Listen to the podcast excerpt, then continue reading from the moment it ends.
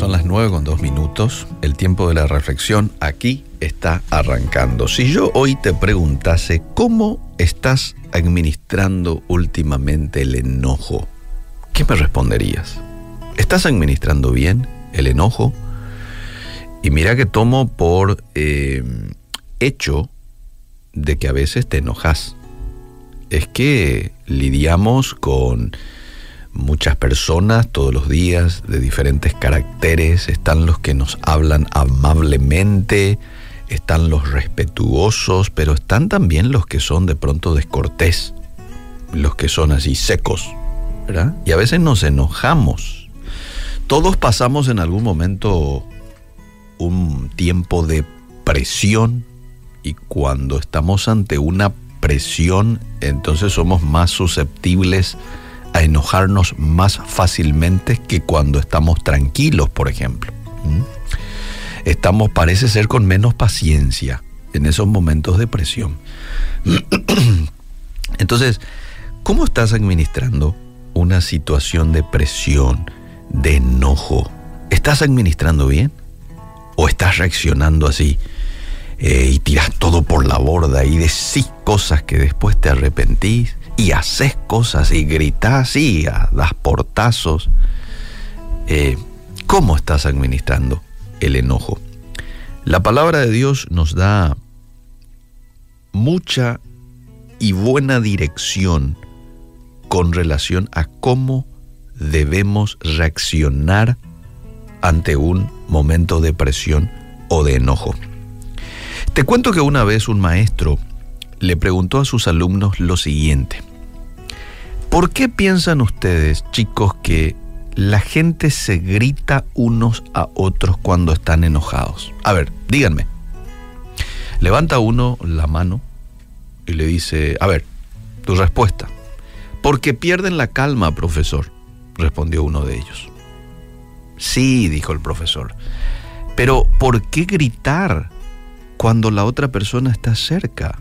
volvió a preguntar el maestro. ¿No es acaso posible hablar en voz baja? ¿Por qué razón le gritas a una persona que le tenés al lado? Por ejemplo, siguió diciendo el profesor, cuando dos personas están enamoradas entre sí, generalmente no se hablan en voz alta, mucho menos se gritan. ¿Cómo se hablan estas dos personas que están enamoradas? Suavemente. ¿Por qué? Porque la distancia entre ellos es muy corta. Sus corazones están muy cerca el uno del otro. Basta con susurrarse. ¿Y saben qué? A veces ni es necesario susurrarse. A veces, simple y sencillamente, basta con solo mirarse. Cierto, ¿no? ¿Cuántas veces usted le habrá dicho algo a su cónyuge o a su novio o a su novia con una mirada y la otra persona ya interpreta? ¿Por qué? Porque hay una cercanía de corazones. Pero cuando dos personas están enojadas, dijo el profesor, sus corazones se alejan tanto el uno del otro que para cubrir esa distancia y poder escucharse necesariamente, deben gritar.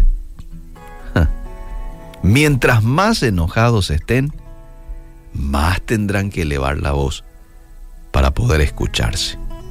Qué linda aplicación, ¿no? La de esta profesor. Porque es lo que ocurre.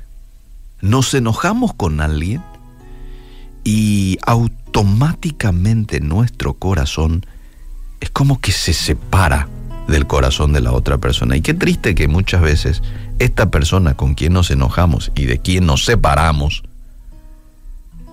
es de nuestro propio cónyuge o de nuestro hijo, de nuestra hija, alguien cercano a nosotros o algún amigo, amigo íntimo.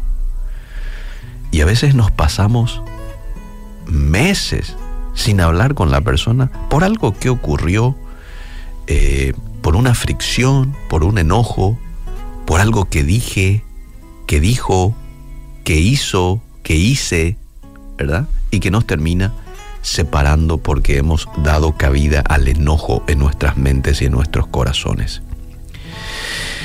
Mientras más enojados estén, más tendrán que elevar la voz para poder escucharse. Ahora, ¿qué es lo que la Biblia nos da como dirección en cuanto al manejo del enojo? La Biblia nos manda a ser lentos para hablar, rápidos para perdonar, más aún cuando estamos enfadados. Y te quiero leer los versículos que tengo, dos en particular. Hay mucho más en la Biblia, pero dos. Efesios 4:26. Y fíjate que la Biblia no te dice, no te prohíbe a que no te enojes. No. Te da la licencia que te enojes, pero dice, pueden enojarse, pero no cometan por ello pecado. No permitan que su disgusto les dure hasta la puesta del sol. Mira que aquí hay un principio.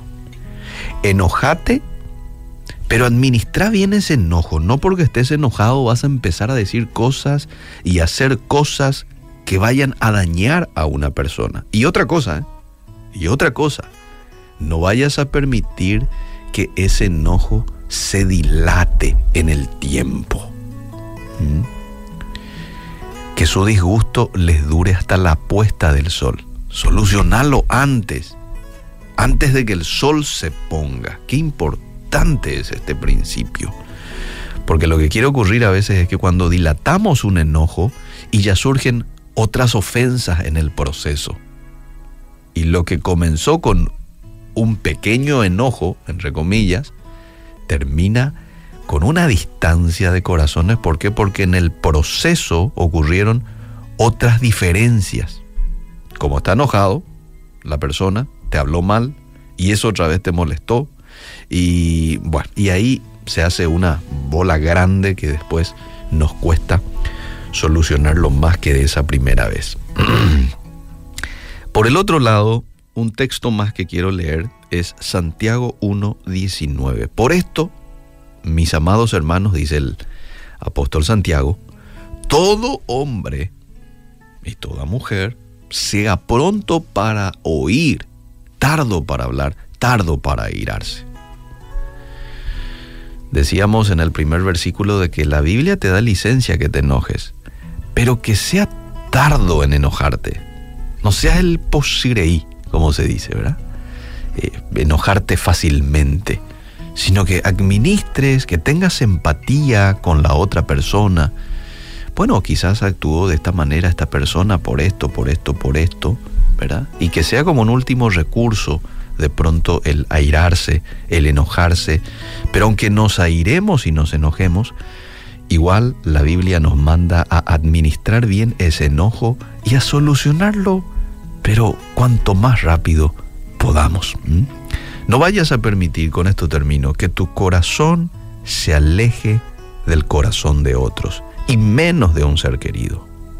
Evita palabras que provoquen mayor distanciamiento, ya que puede que llegue un día en que la brecha sea tanta que ya no sea posible encontrar el camino de regreso. Si te das cuenta hoy de que te has distanciado del corazón de alguien, de tu cónyuge, de algún amigo, de algún pariente, Toma la decisión.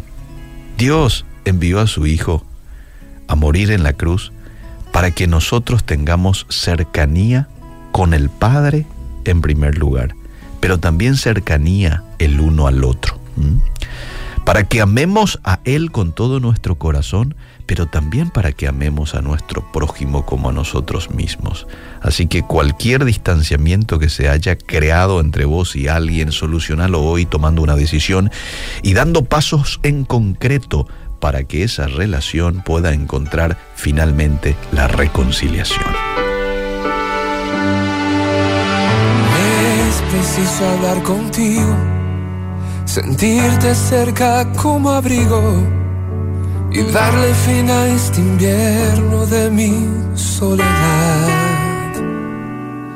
Fui un ciego desapercibido, un tonto mal agradecido, aquel que dio la espalda y nunca quiso escuchar. No, no, el mismo que ahora busca sin poder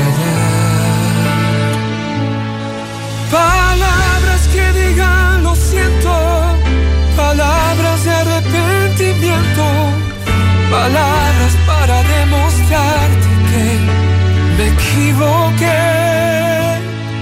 Palabras de lo más profundo que lleguen hasta el fin del mundo. No importa si hay que repetirlas una y otra vez.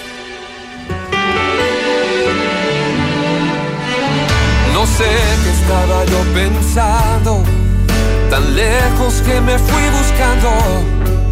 Si todo lo que yo soñaba siempre estaba aquí.